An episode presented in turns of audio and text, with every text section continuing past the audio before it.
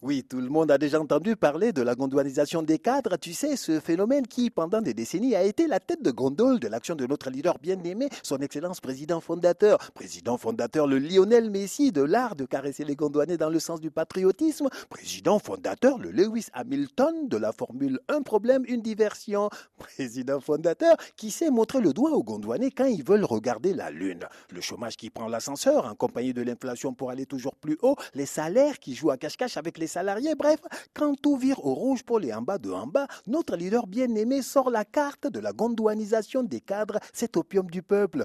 Oui, je veux qu'à tous les niveaux de notre économie, chaque emploi soit occupé par un gondouanais. Voilà le chef-d'œuvre de président fondateur.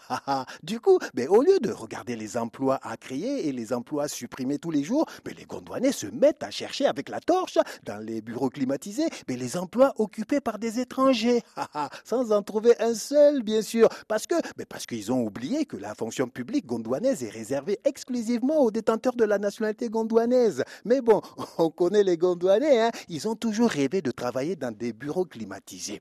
Pour voir une autre facette de la gondouanisation des cadres, restons donc dans les beaux bureaux climatisés des ministères et agences gouvernementales et autres sociétés publiques où trônent de jeunes et fougueux gondouanais formés, très bien formés là-bas au-delà des mers et des océans, dans les meilleures universités et écoles. Tu les reconnais à leur habillement, leur démarche, leur port altier et leur parler sophistiqué qui les distingue tout de suite de leurs collègues locaux, collègues locaux formés qu'à un ici à Gondwana City, notre belle capitale.